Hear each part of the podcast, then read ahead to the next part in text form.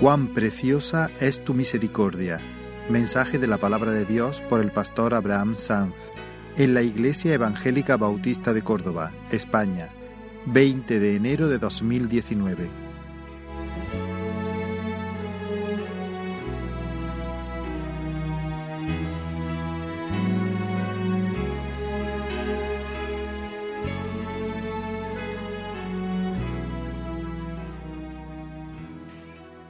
Alto y sublime, el que habita la eternidad, y muchos pensamientos de lo que ha estado eh, introduciendo, compartiendo David, que han estado en mi, en mi mente, en mi corazón durante estos días mientras preparaba el, mensaje y pensaba en esto mismo de la lotería. Oye, fíjate, porque,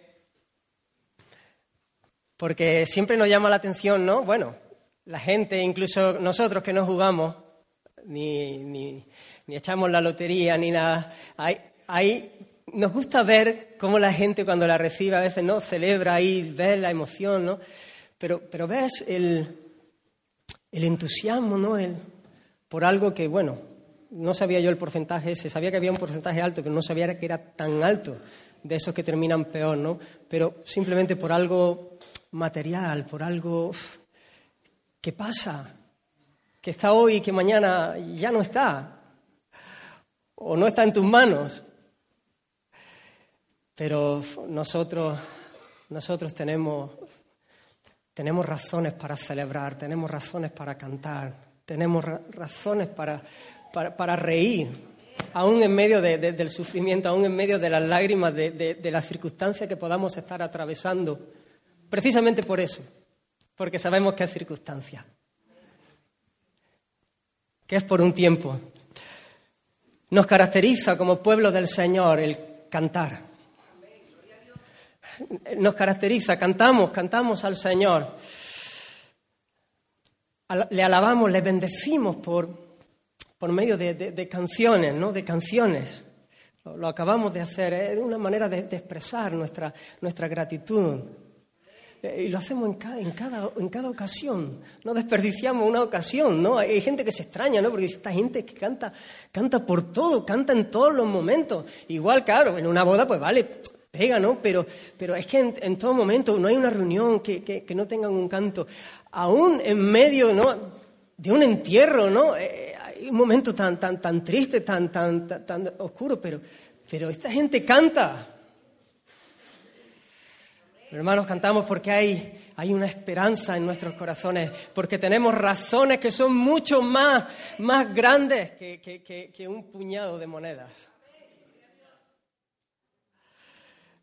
No cantamos para anestesiar nuestro, nuestra conciencia y nuestro intelecto e intentar hacer más fácil la vida. No cantamos para pasar un buen rato y distraernos en medio de, de, la dificultad del tiempo que vivimos.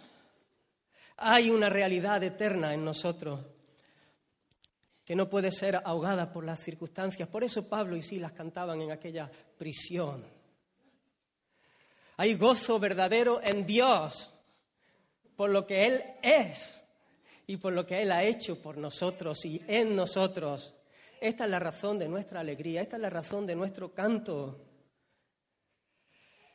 Y hay muchas cosas, hermanos, que intentan apagar nuestra canción. Y lo triste es que a veces, a veces lo consiguen. Por un momento, al menos.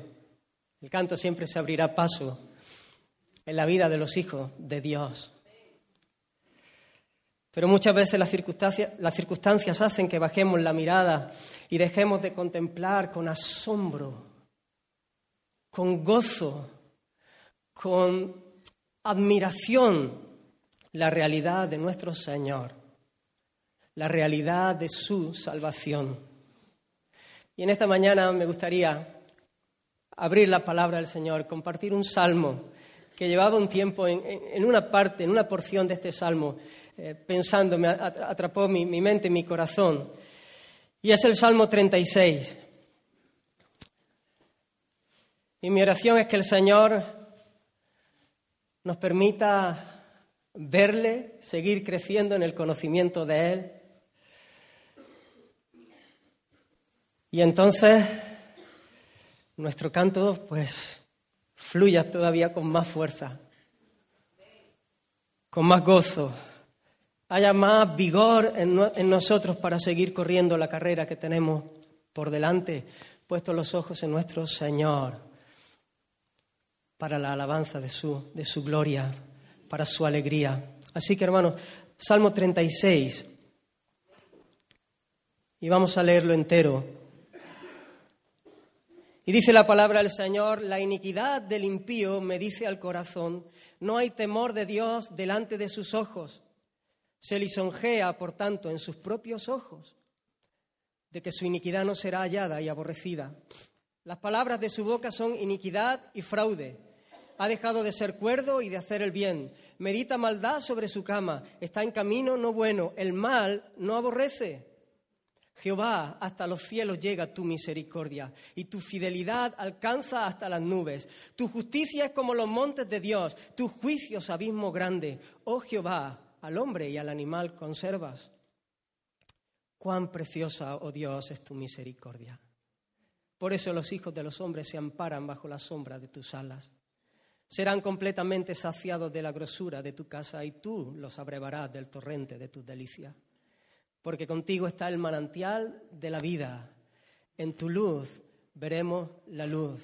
Extiende tu misericordia a los que te conocen y tu justicia a los rectos de corazón. No venga pie de soberbia contra mí y mano de impíos no me mueva. Allí cayeron los hacedores de iniquidad, fueron derribados y no podrán levantarse. Señor, te bendecimos. Te necesitamos, Señor. Gracias por tu palabra. Gracias por tu presencia, Señor. Espíritu Santo, obra en nuestras vidas, Señor. Mientras tu palabra es expuesta, Señor, sigue tú atrayendo nuestros corazones a ti. Sigue tú obrando, transformándonos a tu imagen, Señor. Oh Dios mío, exhíbete en esta mañana, Señor. Muévete tú con poder.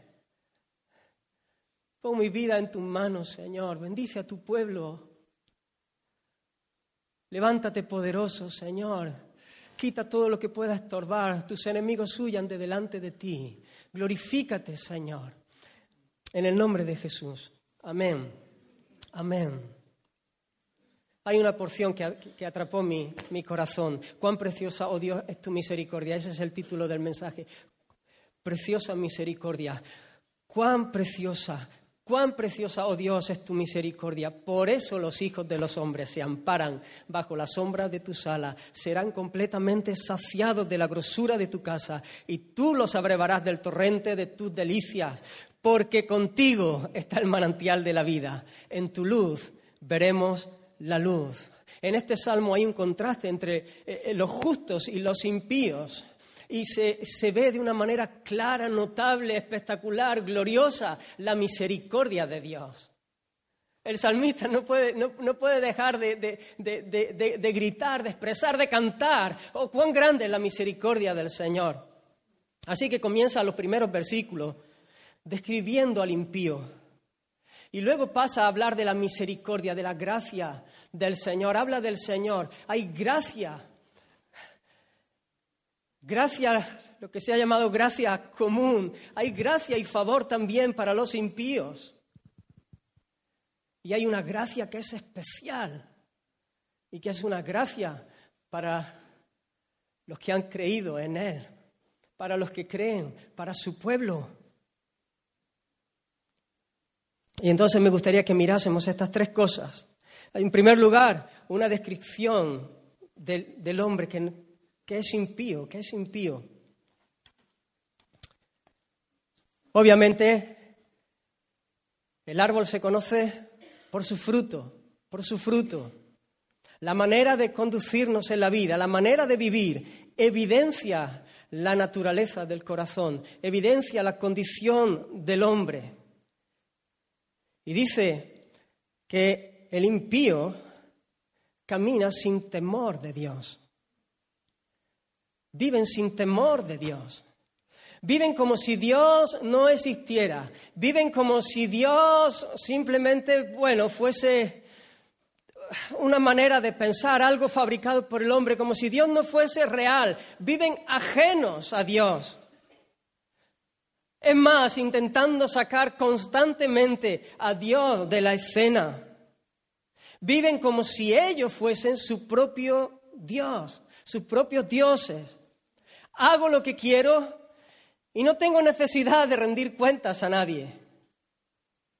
Se levanta el impío por la mañana sin apreciar el favor de Dios, sin apreciar la misericordia de Dios, sin ser consciente de la realidad de que hay un Dios que es soberano, que es todopoderoso, que es el alto y sublime, que gobierna sobre todas las cosas, que Él es el que le permite respirar una vez más. No aprecian para nada eso. Y creen que todo lo que tienen que hacer es vivir para alcanzar sus propios deseos, sus propios anhelos, a lo cual llaman derechos, en su propia capacidad, en su propia fuerza, buscando alcanzar, ser dichoso. Dijo Spurgeon, el que no tiene a Dios delante de sus ojos en santo temor, se pone a sí mismo en admiración no santa. Repito, el que no tiene a Dios delante de sus ojos en santo temor, se pone a sí mismo en admiración que no es santa. El que tiene en poco a Dios se considera muy importante. Los que olvidan la adoración caen en adulación. El que vive sin el temor de, de Dios es alguien que se ha descolocado es alguien que cree que es el centro del universo. ¡Qué tragedia! ¡Qué locura! Dice la Escritura que el principio de la sabiduría es el temor de Jehová, el principio de la sabiduría, pero el impío vive alejado de la sabiduría, porque vive alejado del temor de Dios, no vive en el temor de Dios. Sigue diciendo que se lisonjea en sus propios ojos de que su iniquidad no será hallada ni aborrecida. Es una construcción un poquito rara el versículo este, pero viene a decir el significado, que excusan su pecado, que excusan su conducta ante su propia conciencia. Que a, a, diferencia del creyente, que cuando peca, que cuando falla, se duele delante del Señor, ellos no, no se duelen de su pecado, lo excusan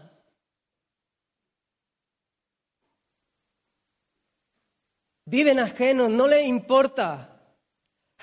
Y continúa diciendo, las palabras de su boca son iniquidad y fraude, porque hermanos, de la abundancia del corazón es que habla la boca. Por lo tanto, hay maldad en sus conversaciones, hay engaño, hay mentiras, hay chismes, hay críticas, hay falsedades, hay palabras obscenas, hay insultos, se hiere con, la boca, con las palabras.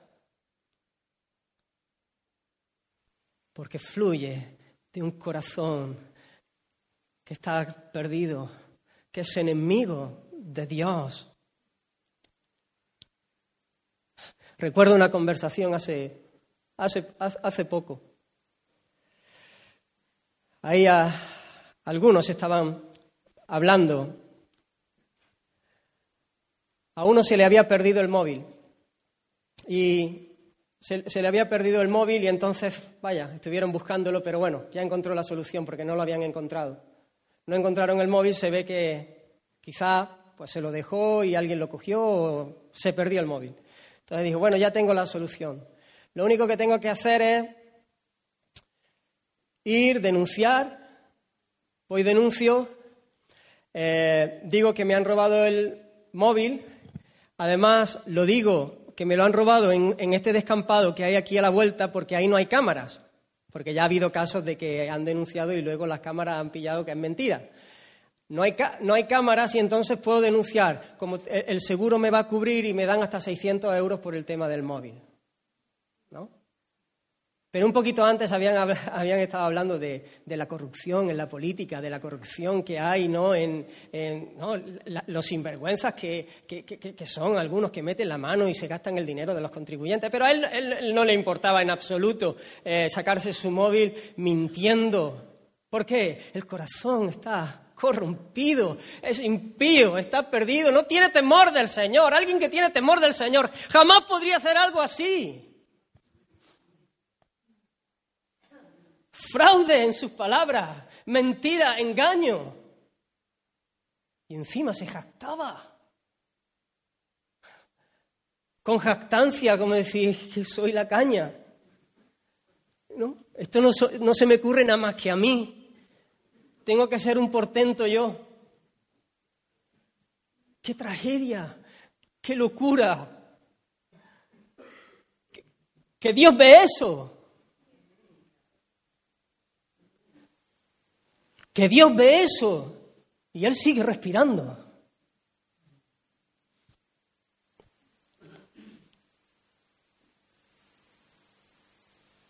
Sigue diciendo y ha dejado de estar cuerdo. Ha dejado de ser cuerdo y de hacer el bien. Ha perdido la cordura porque únicamente alguien que no está en su sano juicio puede vivir de esta manera. Solamente alguien que ha perdido la razón puede vivir ajeno a la vida de Dios, provocándole constantemente delante de su cara, insultándole, escupiendo, en abierta rebelión contra Él, contra Él que es un Dios santo que la Escritura le describe como fuego consumidor, que aborrece el pecado, que aborrece la mentira, que aborrece el fraude, que aborrece toda la maldad. En su locura el impío no quiere hacer el bien. No aborrece el mal, dice el texto. No aborrece el mal. Es más, lo ama. Y aún en su cama, aún cuando queda, cuando, cuando va a reposar, ahí maquina su próxima maldad. Es deliberante, es deliberado en su acción y amante de la maldad.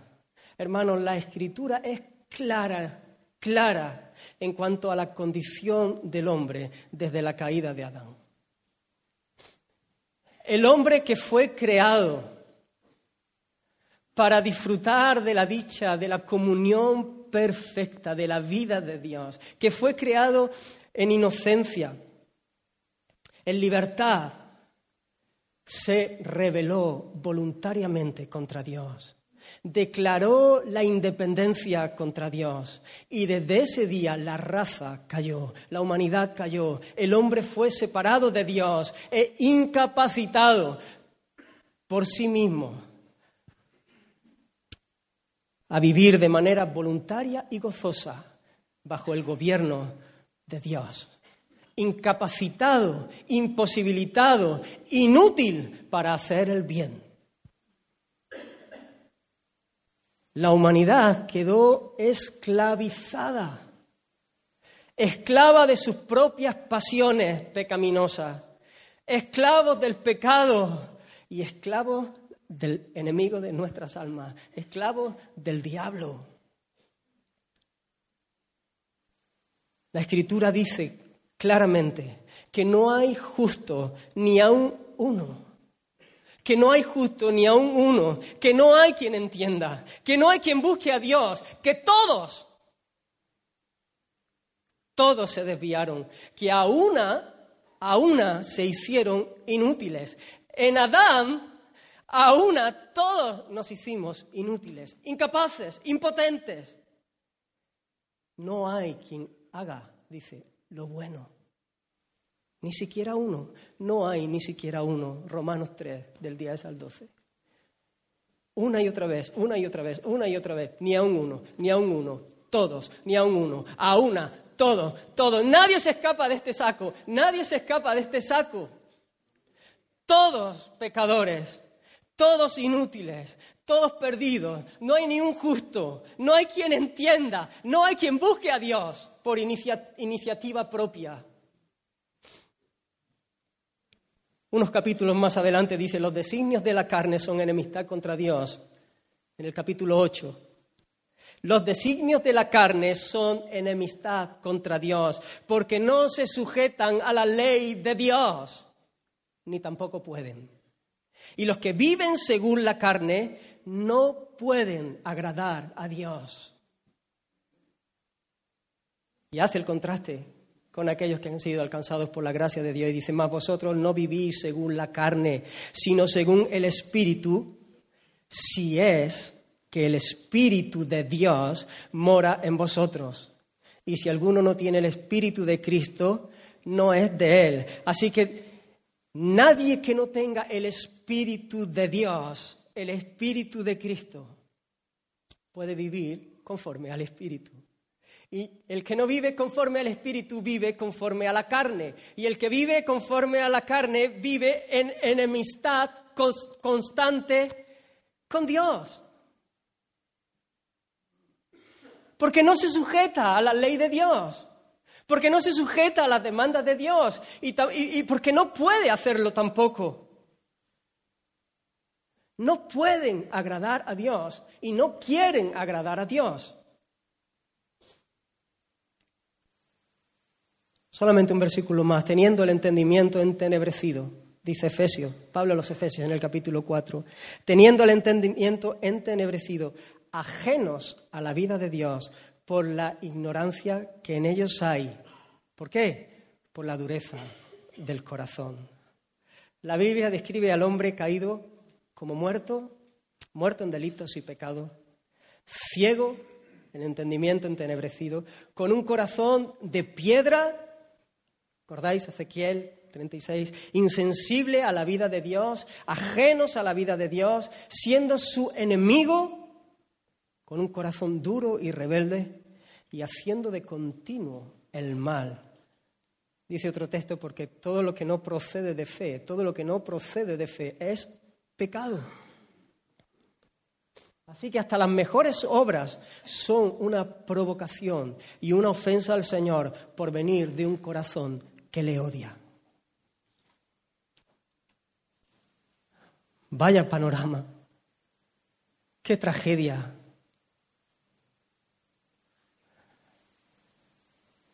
Porque ahí estábamos todos. Todos separados de Dios, sin esperanza, sin fe. ¿Cómo no vamos a cantar? ¿Cómo no vamos a cantar de la misericordia del Señor? ¿Cuánta gracia hay hoy para tu vida? Le hayas conocido ya o aún no. A lo mejor estás aquí todavía no has rendido tu vida ante el señorío de Cristo, bajo el señorío de Cristo. Aún no le has reconocido como tu Señor y Salvador, pero hay gracia de Dios en este momento para ti.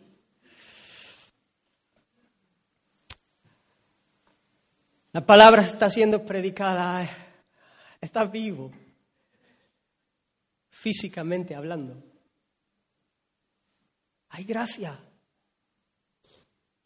Ante este panorama, ante la tragedia del pecado, al mirar el espectáculo bochornoso del hombre viviendo, desafiando a Dios constantemente, uno esperaría fuego del cielo. Uno esperaría Señor, pero ¿cómo aguantas? ¿Cómo soportas tanto, tanto tiempo? ¿Cómo soportas tantas provocaciones? ¿No? A veces nosotros simplemente alguien se nos cruza en el coche y, hace alguna cosa que no debe y nos hace algo y, ya casi que no lo queremos comer. Y te dices, ¿cómo, cómo Señor? ¿Cuánta misericordia? ¿Cuánta misericordia tienes tú, Señor? ¿Cuánta, paciencia? Qué, generoso eres, Señor. Qué, corazón tan, tan amplio.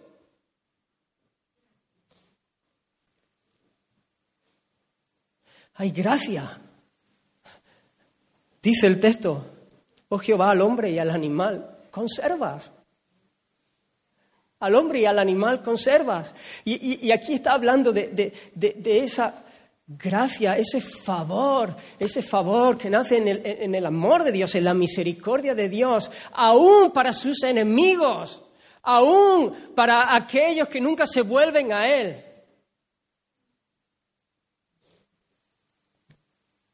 Fíjate cómo describe el Salmo 73. ¿Recordáis este salmo donde eh, eh, el salmista por, un momento ha estado a punto de deslizarse porque, porque ha envidiado a, aquellos que no tienen temor del Señor, porque parece que todo le va bien. y, lo describe de esta manera. Tuve envidia de los arrogantes, viendo la prosperidad de los impíos, porque no tienen congojas por su muerte, pues su vigor está entero. La soberbia los corona se cubren de vestido de violencia, los ojos se les saltan de gordura, logran con creces los antojos del corazón, fíjate, logran con creces los antojos del corazón, se mofan y hablan con maldad de hacer violencia, hablan con altanería, ponen su boca contra el cielo. He aquí estos impíos, sin ser turbados del mundo, alcanzaron riqueza. Y aún con todo eso, alcanzaron riqueza y alcanzaron prosperidad de este lado de la eternidad, cosas materiales del aquí y del ahora. ¿Cómo es posible? Qué provocación y qué muestra de generosidad y de misericordia. La escritura es clara, Dios dice que Él hace salir el sol sobre justos y sobre injustos. Dios sostiene el aliento de aquellos que, que le odian. Y eso es gracia del Señor. Eso es un favor inmerecido. Lo que merece el pecador es ser consumido. Es que Dios lo consuma con su ira.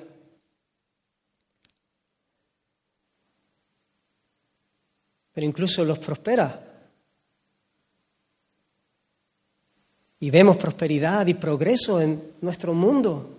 Y vemos descubrimientos, y vemos nuevos medicamentos, y vemos eh, desarrollo en tecnologías y en cosas. Y, cuando vemos esas cosas, vemos la gracia del Señor, es la gracia del Señor, es la gracia común del Señor. Es Dios, sí, amando, sirviendo a sus propios enemigos. Aún a Judas, que le traicionó con un beso, él le sirvió y le lavó los pies un momento antes de la traición. Y hermanos, esto es espectacular. Él lavó los pies de Judas. Él le sirvió sabiendo que le iba a traicionar con un beso por unas pocas monedas. Misericordia, gracias del Señor. En los versículos 5 y 6 no solo se nos describe la misericordia, que es hasta los cielos, no, no, ya, no había una cosa más alta para decir, ¿no? sino que también nos habla de su fidelidad, de su verdad, hasta las nubes. Las figuras son para, para expresar, para, para, para engrandecer, para poder decir, bueno, no, adornar porque no, sabes qué, expresiones, cómo, podrías calificar eh, eh, esos términos ¿no? de, la misericordia del Señor, la fidelidad. Pero, hermano, mira, mira los atributos que aquí, que aquí se describen. La fidelidad del Señor es hasta la, hasta la nube. Él es fiel, Él es fiel, Él es el verdadero, Él es fiel, Él es fiel a sí mismo. Verdadero y todas sus promesas se cumplirán las promesas para bendición y las promesas para juicio. Él es fiel. Él no se contradice a sí, mismo. Él es justo. Su justicia son como los montes de Dios. ¿No? Esa visión del monte, que, que no hay nada que pueda moverlo, de firmeza, inconmovible, inmutable. Su justicia no puede ser burlada. Su justicia, a, Dios no se le puede sobornar. A Dios no se le puede retorcer el brazo para que cambie de opinión. Su justicia es como los montes de Dios. Y, los montes dan esa, esa imagen de firmeza, de estabilidad. Los que esperan en el Señor son como el monte de Sión, que no se mueven, sino que permanecen para siempre. Así es la justicia de nuestro Dios. Él es misericordioso, pero justo. Él no puede negarse a sí mismo. Él es juez justo. y por lo tanto el alma, el alma que pecare morirá, porque Él lo dijo, y ha de ser así. Él jamás, jamás, jamás dará por inocente al que es culpable. No lo hará nunca. Aunque quieran hablarnos de un amor que, es ficticio, que es de Hollywood, que es un amor fofo y falso, donde todo entra, donde todo vale, jamás el Señor, precisamente porque es amor, jamás dará por inocente al culpable. Él es amor y Él es justo. Y hermanos, aunque nosotros separamos muchas veces sus atributos para estudiarlos, no se pueden separar. Dios es Dios.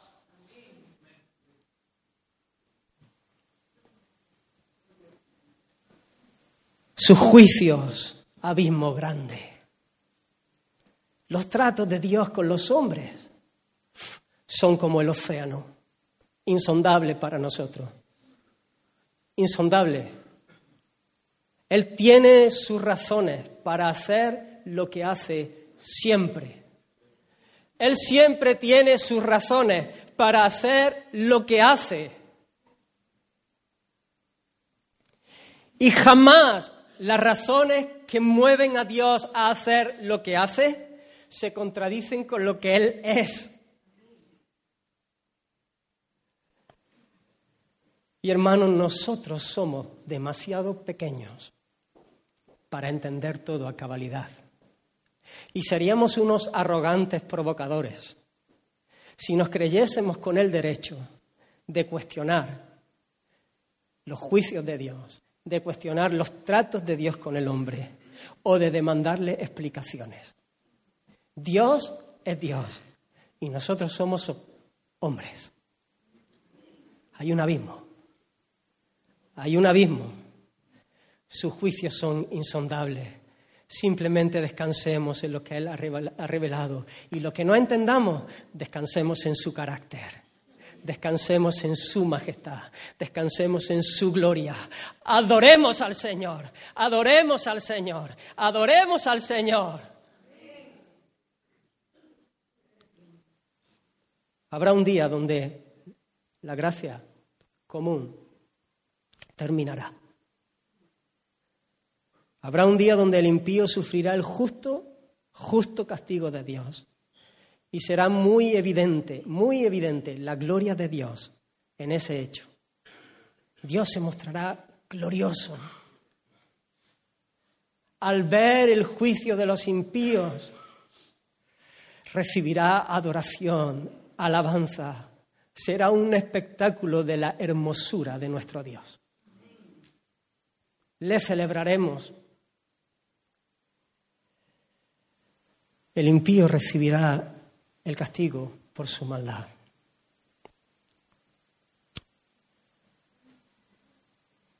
Jonathan Edwards decía que para el impío la vida de este lado de la eternidad es todo lo que va a experimentar del cielo. Hay gracia, hay favor, hay misericordia del Señor, aún para los impíos. Y continúa diciendo, y para el creyente, lo que he experimentado de este, de este lado de la eternidad es todo lo que vamos a experimentar del infierno. Pero ahora vamos a donde yo quería llegar. Hay una misericordia, hay una gracia especial. Hay una gracia especial para el pueblo del Señor. Aquí el canto de alabanza resuena otra vez.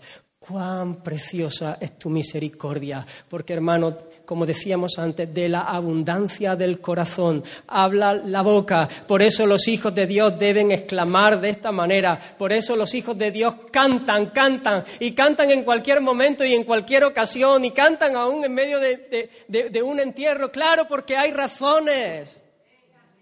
Porque el corazón es otro.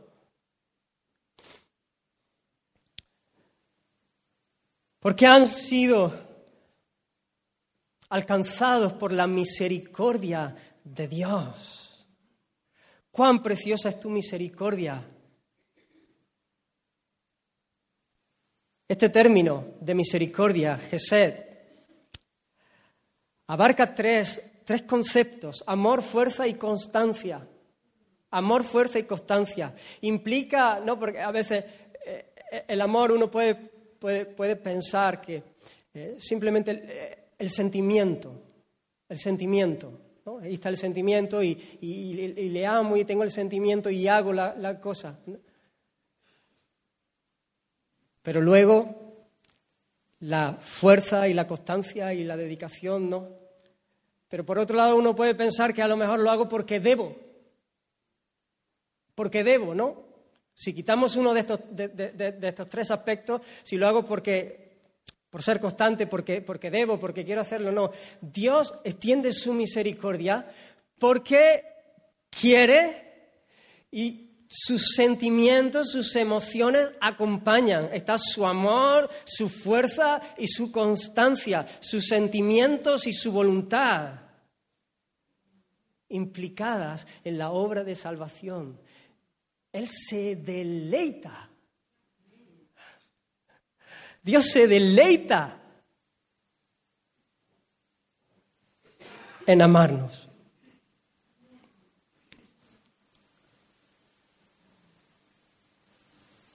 Él tiene misericordia.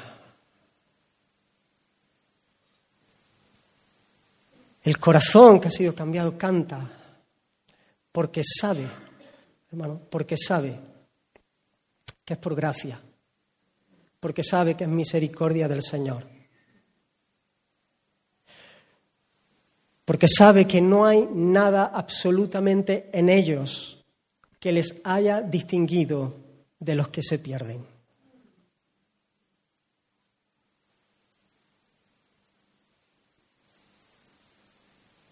Porque todos éramos por naturaleza hijos de ira, lo mismo que los demás. Pero la diferencia la marca el Señor. Es la gracia del Señor. El Señor no encuentra nada en nosotros.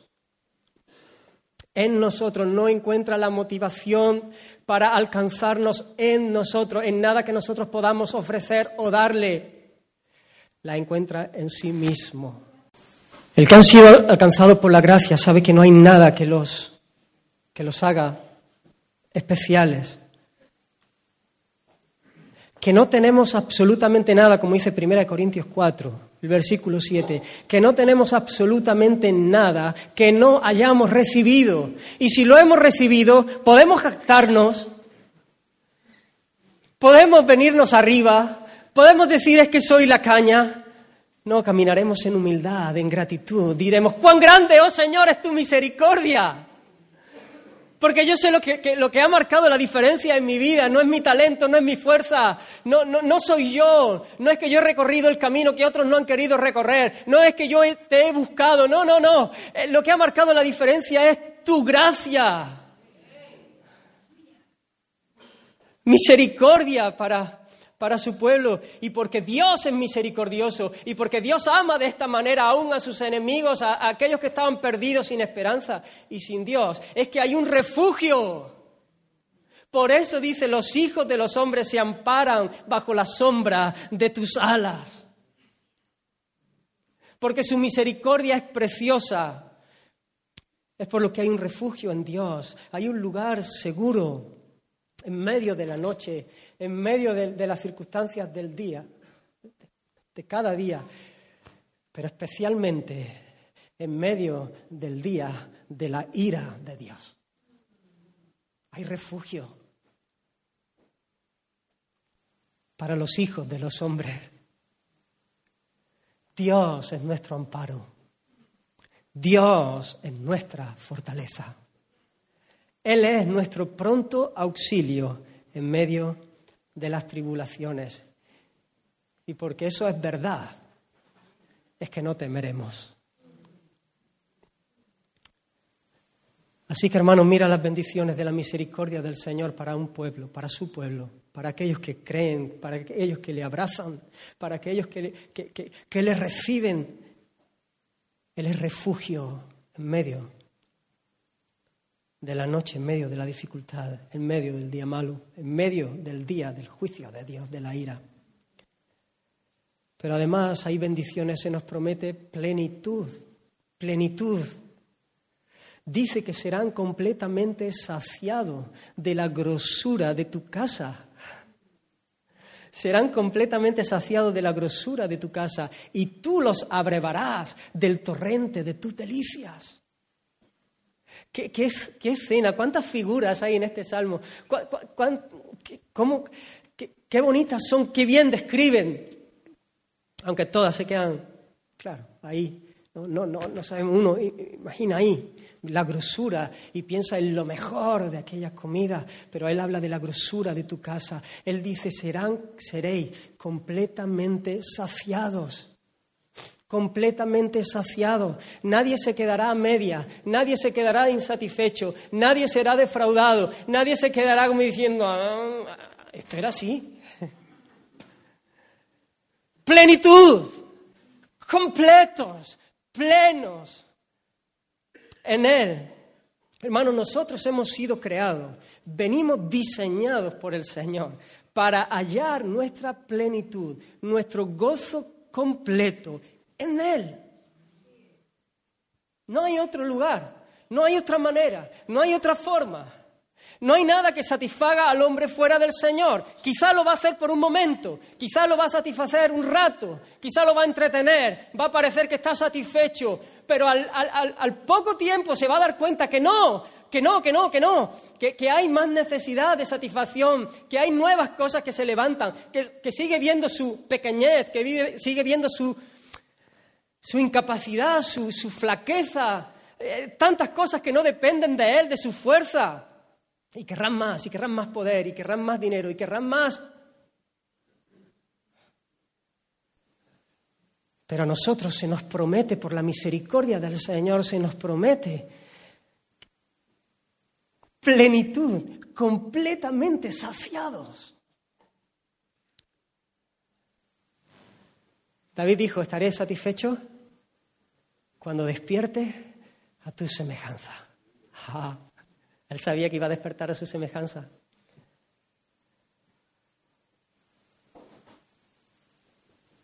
Hermanos, los que hemos sido alcanzados por su amor y misericordia, seremos completamente saciados, comiendo de la grosura de su casa, de lo mejor de su casa, y bebiendo. Tú los abrevarás, le darás de beber nuestras necesidades, el alimento, la comida y la bebida, del torrente de tu delicia.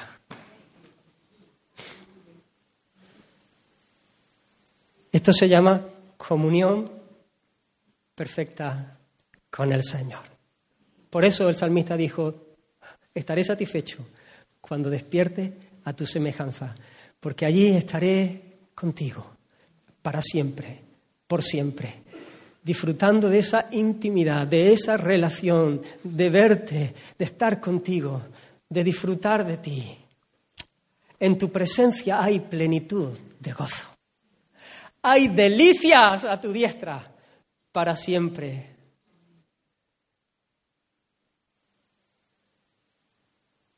Hermanos, aún no se ha manifestado lo que hemos de ser. Por eso nosotros podemos decir como el salmista, Estaré satisfecho, aún no estoy satisfecho del todo. Celebro el amor del, Señor, celebro la misericordia, celebro su gracia, celebro lo que Él está haciendo en mi vida. Él está transformándome, transformando el Espíritu Santo, obrando en mi vida, haciéndome cada vez más parecido al Señor pero no estaré satisfecho hasta que la obra de la redención sea completada en nosotros y despierte a su semejanza. Y cuando le vea cara a cara y se ha transformado a su imagen, entonces diré, satisfecho, completamente saciado, la grosura de su casa es lo que me ha dado, el torrente de sus delicias, porque es Cristo mismo dándose a sí mismo en nosotros, gozando de esa comunión con Dios, de esa vida de Dios. Espectacular. A Él sea la gloria por los siglos de los siglos. A Él sea el honor. ¡Qué locura! ¿Cómo podíamos vivir de espaldas a Él? ¿Cómo podíamos vivir metidos en el fango del pecado, comiendo la basura de este mundo? Despertándonos cada día sin tenerle en cuenta.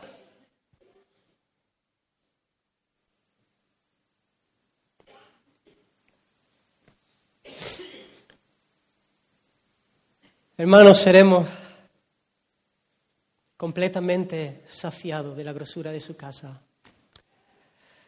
Seremos completamente saciados y Él será refugio para nosotros, porque con Él está el manantial de la vida. Y en su luz es que nosotros vemos la luz.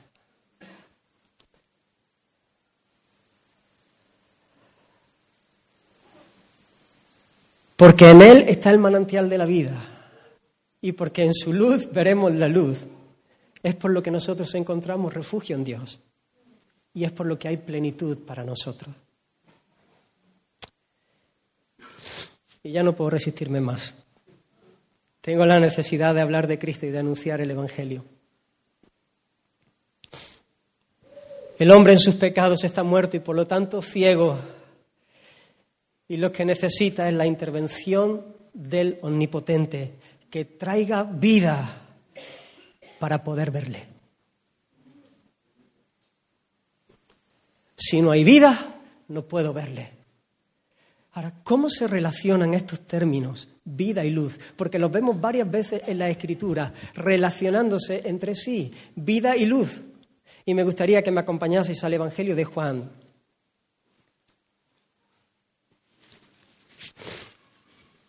En el capítulo 1, capítulo 1.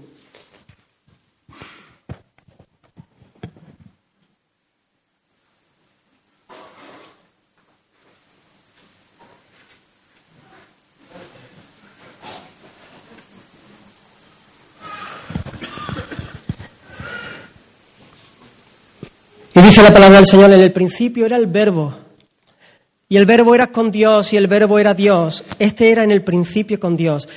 Todas las cosas por Él fueron hechas y sin Él nada de lo que ha sido hecho fue hecho. Ahí queda evidente que Jesús no es un ser creado, sino que Él es creador. En Él estaba la vida y la vida era la luz de los hombres. La luz en las tinieblas resplandece y las tinieblas no prevalecieron contra ella, o las tinieblas no recibieron aquella luz. Ese es el sentido de ese prevalecieron, que nosotros podemos confundir. No recibieron, no acogieron esa luz. Hubo un hombre enviado de Dios, el cual se llamaba Juan. Este vino por testimonio para que diese testimonio de la luz, a fin de que todos creyesen por él. No era él la luz, sino para que diese testimonio de la luz. Aquella luz verdadera que alumbra a todo hombre venía a este mundo. En el mundo estaba y el mundo por él fue hecho.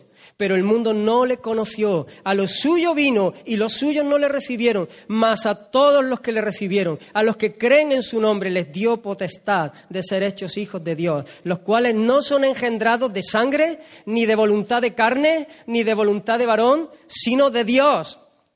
Y aquel verbo fue hecho carne y habitó entre nosotros y vimos su gloria, gloria como del unigénito del Padre lleno de gracia y de verdad. Juan dio testimonio de él y clamó diciendo, este es de quien yo decía, el que viene después de mí es antes de mí, porque era primero que yo, porque de su plenitud tomamos todos. Y gracia sobre gracia, pues la ley por medio de Moisés fue dada, pero la gracia y la verdad vinieron por medio de Jesucristo. A Dios nadie le vio jamás. El unigénito Hijo que está en el seno del Padre, Él le ha dado a conocer.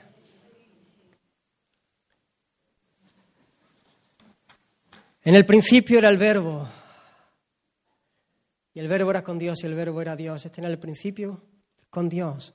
Y dice, todas las cosas fueron creadas por Él y sin Él nada de lo que ha sido hecho fue hecho. En Él estaba la vida y la vida es la luz de los hombres. Nos dice que en el Hijo estaba la vida.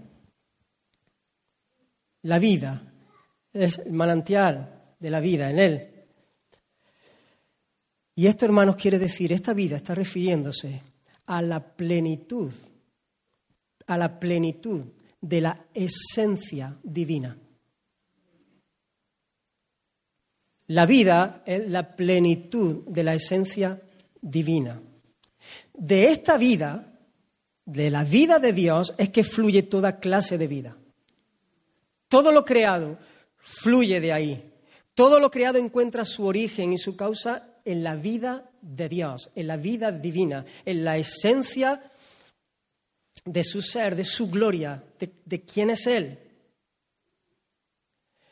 Cuando esta vida, la vida de Dios, la plenitud de la esencia divina, se manifiesta a los hombres, entonces es luz. Entonces se llama luz y esta vida era la luz de los hombres. La vida de Dios, la esencia de Dios manifestándose en medio de las tinieblas de los hombres es la luz. El pueblo que andaba en tinieblas vio gran luz. El pueblo que andaba muerto, ciego, insensible, vio la luz, que es la vida manifestada de Dios. Esta es la vida eterna. Esa es la vida abundante. Juan nos dice en su Evangelio que la luz verdadera vino al mundo, que Él había creado, el mundo que era suyo, su creación, pero fue rechazada. No la quisieron porque sus obras eran malas. Pero hay algo glorioso, porque Dios impartió su vida espiritual, estamos hablando de vida espiritual, impartió su vida en un remanente escogido por gracia, para que pudieran vivir y ver al vivir, y recibirle y abrazarle, siendo, habiendo sido abrazado, habiendo sido amado como hijo del Señor. Hermanos, esto es un milagro del Señor. Nadie puede con sus capacidades encontrar la luz por medio del conocimiento. No podemos con nuestras pequeñas linternas, como decía un predicador, nosotros buscar la luz del sol.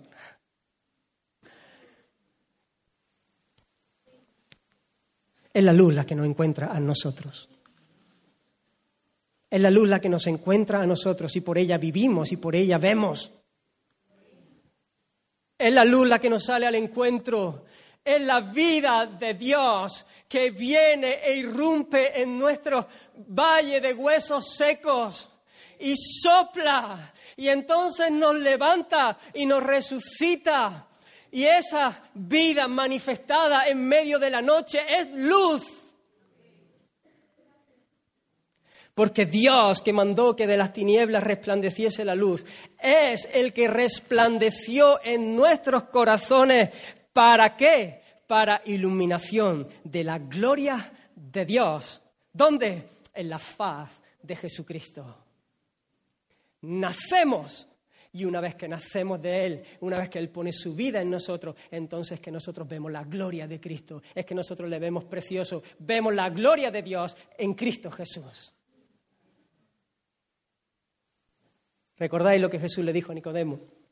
De cierto, de cierto te digo, que el que no naciere de nuevo no puede ver el reino de los cielos no puedes ver el reino de Dios. No puedes ver el reino de Dios. No es que tú ves el reino de Dios y entonces dices, ah, mira que este reino está bien y, le sigue y entonces naces de nuevo. No, no, no. Es imposible ver el reino de Dios a menos que el cielo te visite, a menos que Dios venga, irrumpa y traiga vida, a menos que el que da vida de donde sale todo tipo de, vida, y en este caso esa vida espiritual, la vida de Dios, irrumpa en ti, trayendo vida, regenerándote, quitando esa condición de muerto en delito y pecado. Entonces, cuando naces de nuevo, cuando naces de Dios, no, no, no, no, no nacemos por voluntad de hombre, no nacemos por voluntad de, de, varón o, o voluntad de carne, no, no, no, nacemos por voluntad de Dios.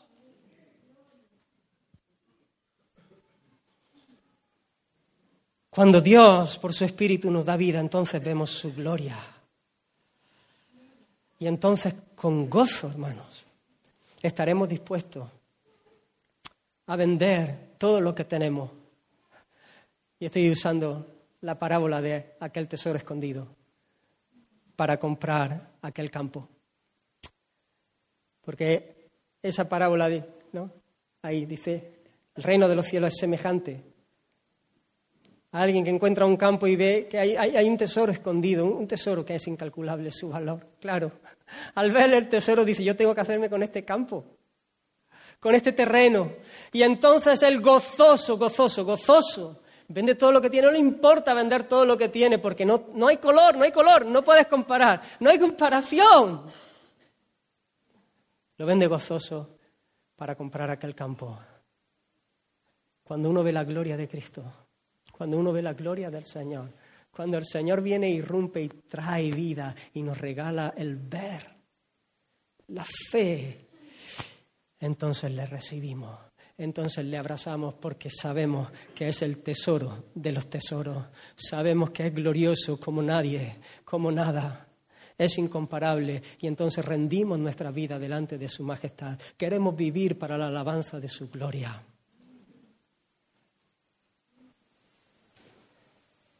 Alguien dijo, Jesús es la vida y la luz. Jesús mismo dijo, yo soy el pan de vida. Jesús mismo dijo, yo soy la luz del mundo. Pero alguien dijo, Jesús es la vida y la luz, el poder vivo para ver, el poder vivo para ver y el esplendor gratificante que vemos. Él es el que nos hace ver y el que nos hace verle a Él, que es la visión más gloriosa que podemos ver. Esta es la vida eterna, que te conozcan a ti, el único Dios verdadero, y a Jesucristo a quien has enviado. Comunión con Él, intimidad, esa, es la grosura de su casa, ese es el torrente de sus delicias. Y si hay tanta gracia de parte de un Dios es misericordioso, si hay tanta misericordia, pero a la vez Él es fiel y justo, y lo hemos dicho antes, Él es justo y no va a dar por inocente al culpable. Por eso es que Jesús vino al mundo. Por eso es que la vida de Dios se manifestó, fue luz en medio de la noche. Porque ¿qué hacía Dios en medio nuestra? ¿Qué hacía Dios tomando la forma de uno de nosotros? Humillándose hasta tal punto de hacerse como uno de nosotros y tener limitaciones, precisamente porque Dios es amor y es justo y es sabio. Y podemos seguir diciendo un montón de cosas porque ahí en ese plan de redención, en esa obra perfecta del Señor Jesús, vemos la gloria del Señor. Él vino a salvar lo que se había perdido. Y Él se hizo como uno de nosotros porque, como en Adán, todos caímos y fuimos partícipes de esa maldición y de ese juicio, en Cristo somos partícipes de esa bendición, de esa vida él vino a representarnos, viviendo una vida perfecta, cumpliendo la ley a cabalidad, lo que para nosotros era imposible, lo que para el impío es imposible, imposible, no puede. Él vino y representándonos, Él la vivió completamente. Pero no solo vivió perfectamente, sin un fallo, sin una, sin una tara, sin una tacha que pudiese ponerle sino que Él murió voluntariamente, porque a Él nadie le quita la vida, Él la pone de sí mismo. Él murió voluntariamente, cargando la culpa de nuestros pecados, para que Dios sea el justo y a la vez el que justifica. Él lo hizo de una manera voluntaria, voluntaria, un sacrificio vicario, eh, sustitutivo, en lugar nuestra. Él derramó su sangre, Él sufrió el castigo que nosotros merecíamos por eso Él tomó aquel lugar en la cruz. No fue gratis esta gracia. Es gratis para nosotros, pero no fue gratis. Costó, costó. Él cargó el pecado, el santo, el santo y puro, cargando con la porquería nuestra. Con aquello que es aborrecible para Él. Para que nosotros podamos experimentar el perdón, la reconciliación, la justicia imputada como si nosotros hubiésemos vivido su vida. Limpieza como si nunca jamás hubiésemos pecado. Y Él resucitó al tercer día, triunfante, venciendo sobre todos sus enemigos y probando la eficacia de su sacrificio. A Él sea la gloria. Y además ahora encima vive intercediendo constantemente por sus hijos, intercede por nosotros, garantizando nuestra llegada a nuestro hogar, como empezábamos cantando esta mañana, garantizando que un día le veremos y estaremos con Él. Quiero terminar simplemente con algunas aplicaciones en primer lugar, si nunca has reconocido delante del Señor tu pecado y, vive, vives de espaldas a Dios y no vives en el temor del Señor, hoy es día de salvación para ti. Arrepiéntete de tu pecado, ven al Señor Jesús, cree en el Señor Jesús, cree que Él es el Hijo de Dios que vino a vivir una vida perfecta, que murió por tus pecados para darte salvación. Cree en el Señor Jesús y serás salvo. Pon tu confianza, ríndete delante de su señorío, delante de su majestad. Y he orado para que el Señor traiga vida y podamos verle, verle a Él.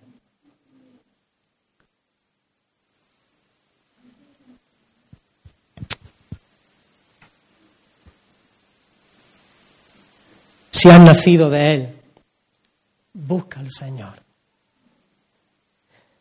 Clama a Él para que Él siga abriendo tus ojos y puedas crecer en el conocimiento de Él, puedas crecer en verle más, mejor, porque ahora mismo vemos oscuramente como por espejo. Y a veces a veces las circunstancias, las cosas, el resto de pecado que hay en nosotros, las, tentaciones, el enemigo, nos distrae, nos, nos, abruma, nos hace que, nos distraigamos, los brillos de este mundo nos seducen, eh, perdemos el norte, ábrete espacio, para lo que es verdaderamente importante. Muchas veces nos abrimos espacio para cualquier cosa. Me llaman para esto, me hago un hueco. Me llaman para esto otro, me abro un hueco. Y dejamos lo importante para, para lo último y a veces no lo hacemos siquiera. Prioriza. Prioriza, prioriza, busca al Señor. Dios, oh Señor, oh Señor, si hay un... Ah, que puedo tener comunión contigo, si ahí mi alma se deleita. señor, ayúdame, ayúdame determino hacer esto. Abre mis ojos, abre mis ojos, quita mi, ceguera, mi torpeza, que yo pueda verte más y más y más. Porque en la medida que le vemos, entonces nuestro canto será diferente. Cuando no hay canción es porque no estamos viendo al Señor. Es porque nuestra mirada está en las cosas de, de, aquí, de ahora, en las circunstancias, en, esto que me, que, me, preocupa ahora, y, y, no tenemos nuestra mirada en el Señor. Cuando nosotros tenemos puesta nuestra mirada en el Señor, anclada nuestra alma en la esperanza que hay en Él, entonces hay canto, hay canto en medio de la noche, hay canto en la prisión, hay canto en cualquier circunstancia, en la enfermedad, hay canto aún en medio de las lágrimas, pero hay gozo profundo, hay seguridad, hay paz como un río.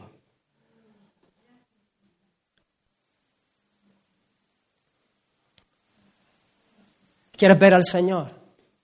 ¿Quieres conocerle más? Abre la palabra del Señor. Ora al Señor, pasa tiempo orando al Señor. Abre la palabra del Señor, ora la palabra del Señor. Abre la palabra del Señor, ora delante de Él, habla con Él, el Señor te habla a ti. Y ahí, por el Espíritu Santo que nos ilumina, vamos a ver a Cristo, vamos a ver su gloria, vamos a ver la gloria de Dios, porque las Escrituras dan testimonio de Él.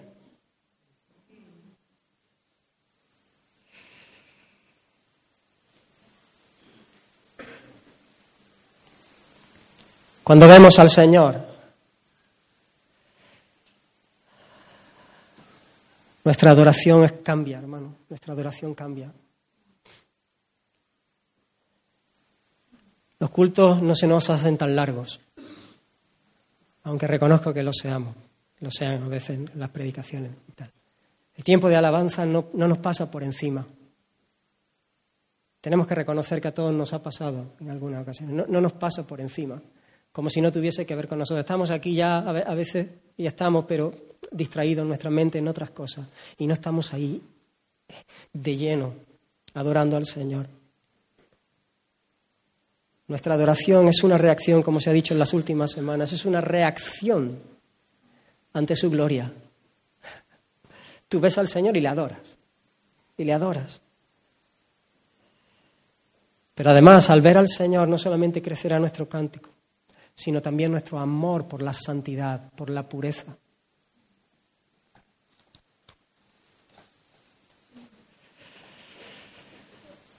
No seremos ligeros con el pecado, no seremos condescendientes con, con, el mal que vemos en nosotros. No seremos como los que no tienen esperanza, que no le dan valor, que, se lisonjean, que, intentan acallar su propia conciencia para, hacerlo. No, no, no, no.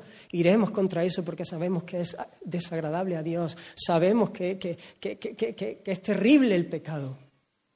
Y eso nos llevará a luchar con vigor, a mortificar los deseos que no son del Señor, la carne, las cosas que no convienen.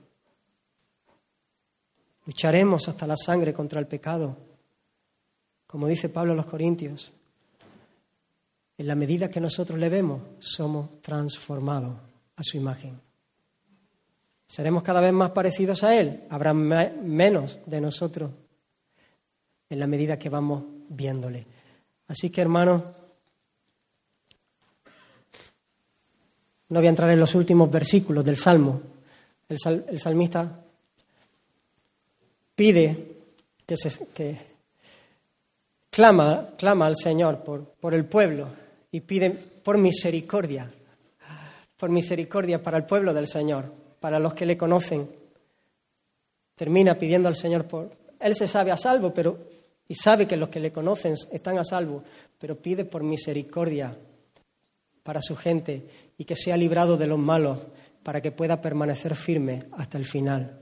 Porque aunque hermanos nuestra salvación es segura, Dios quiere que vayamos a Él constantemente, constantemente, y pidamos de su misericordia, y pidamos de su gracia, y pidamos de su favor. Eso es pedir conforme a su voluntad. Esa oración prevalece. El Señor siempre va a darnos eso, porque eso es lo que está en su corazón. Le pedimos y entonces sabemos que recibimos. El Señor sea la gloria. Que decía, Señor, a mí me gustaría que cuando terminásemos, cuando terminase la exposición, lo, que quedase es un, Señor, cuán, preciosa es tu misericordia. Cuán preciosa es tu misericordia. Quiero, quiero alabarte. Quiero, quiero bendecirte. Quiero, ¿Cómo no puedo celebrar un amor tan grande. ¿Por qué no oramos un momento y quizá, no sé, si hay algún canto que pudiera. Fija tus ojos en Cristo, tan lleno de gracia y amor. Y lo te